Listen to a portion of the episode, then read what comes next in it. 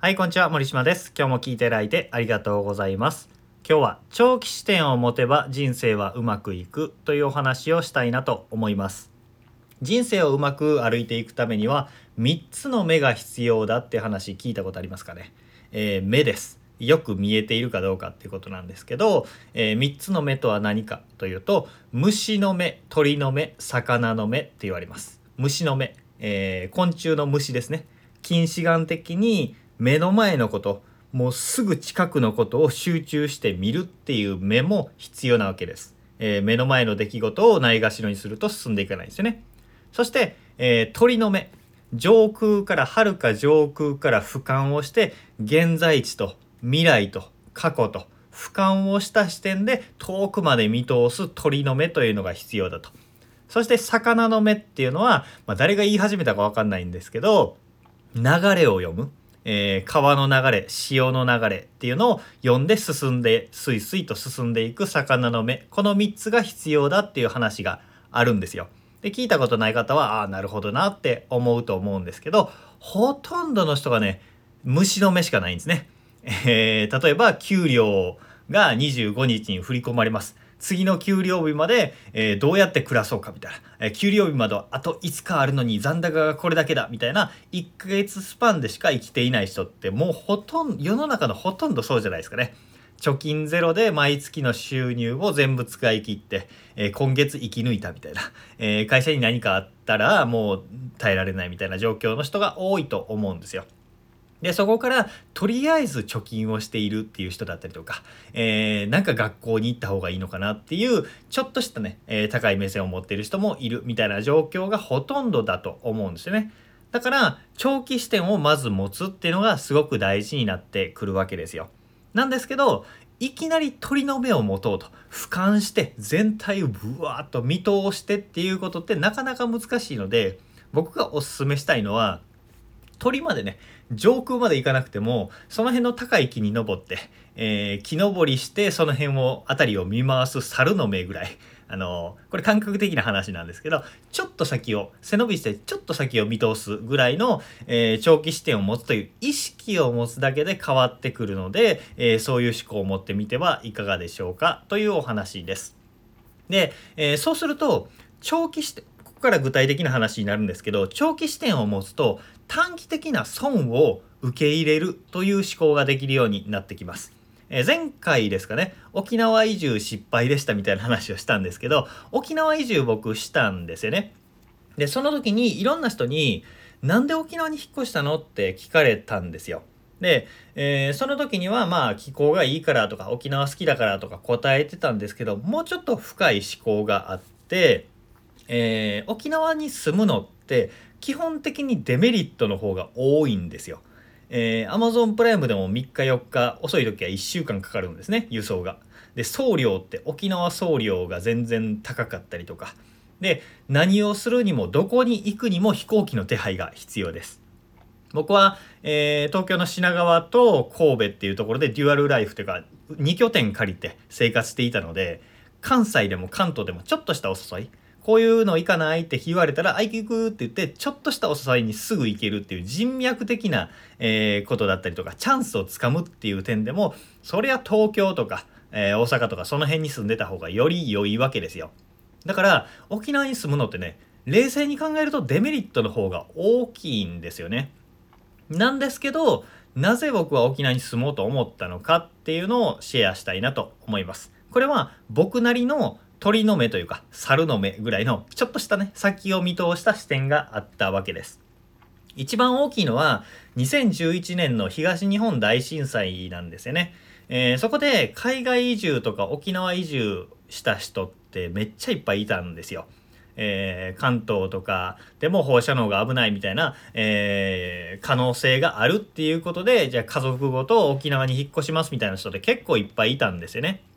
でも移住したくてもできなかった人ってめちゃめちゃいっぱいいたんですよ。それは災害時で混乱してたとか引っ越すお金の余裕がなかったとかっていう理由もあるかもしれないんですけど定住することに慣れすぎてたりとか住んだことない未知の土地にいきなりタイ、えーそういう突発のタイミングで行くっていうハードルが高かったからだと思うんですよね。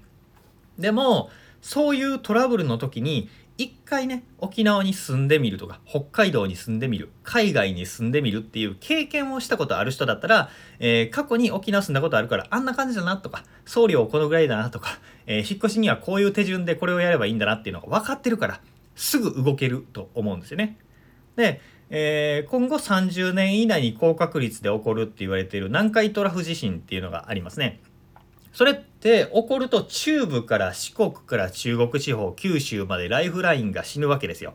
基本的には、えー、津波があったりとかもう多分本当に滞ると思うんですよね。でその時に北海道とか沖縄とか海外に移住したことがあるっていう人ってメンタル的にも物理的にも移住のハードルが上がると思うあ下がると思うんですよね。すぐに移動できるっていう風になると思うんですよ。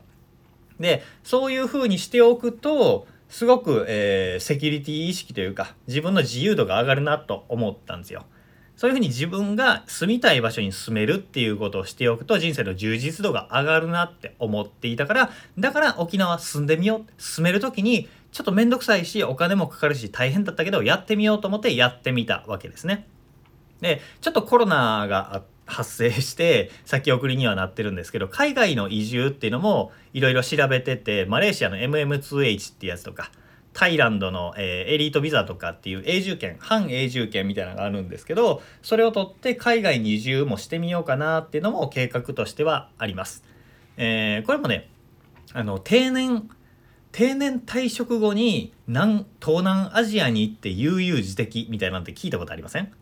でそうすると生活コストも下がってすごくゆったりしていいんだよみたいな話を聞くんですけどあれって地獄やと思うんですよね。なんでかというと高齢者になって60歳から80歳ぐらいですか？そのぐらいの間日本だけにしか住んだことがなくて、えー、言語も文化も常識も脳みそがガッチガチに固められた状態で何もかもが違う海外に住んで悠々自適なんかできるはずないと思うんですよね。それまでに若くて体も心も身軽なうちに短期でも海外移住って経験してれば、えー、老後にねそういうところに移住するっていうのもハードルがだいぶ下がると思うんですよ。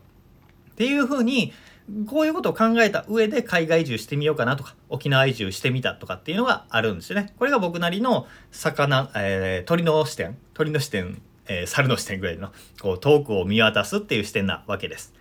えー、僕が2015年ぐらいから海外に年34回行ってたんですけどそれも異文化交流というか異文化を受容できる器を作ろうみたいなことで、えー、していたわけですね。まあ楽しかったから行ってたっていうのもあるんですけど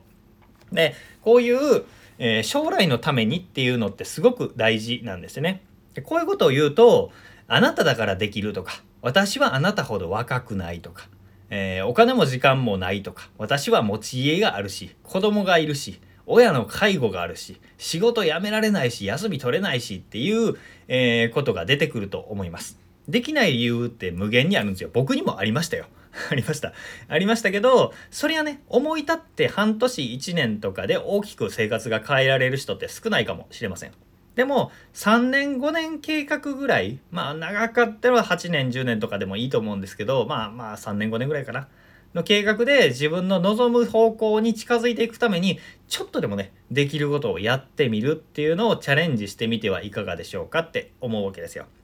これも鳥の目長期的な視点っていうのの一つですね。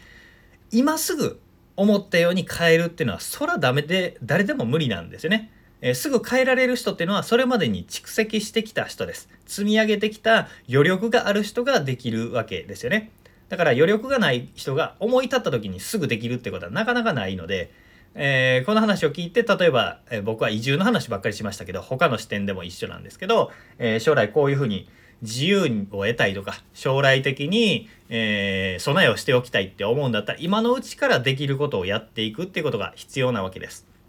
あの、何事もね、事後対応より事前対応の方がコストも少ないんですよね。虫歯になって神経やられて歯抜いてからだったらお金いくらかかるか。えー、噛む力もなくなるし健康にも良くないし。で、あのブリッジとかするんだったら隣の歯削らないといけないし。インプラントだったら何十万もかかるしっていう風にコスト大きいんですよね。でも事前対応だと歯磨き毎日ちゃんとするとか歯科検診に毎月行くとかっていうことをすればその方がコストはよっぽど安いんですよねでもめんどくさい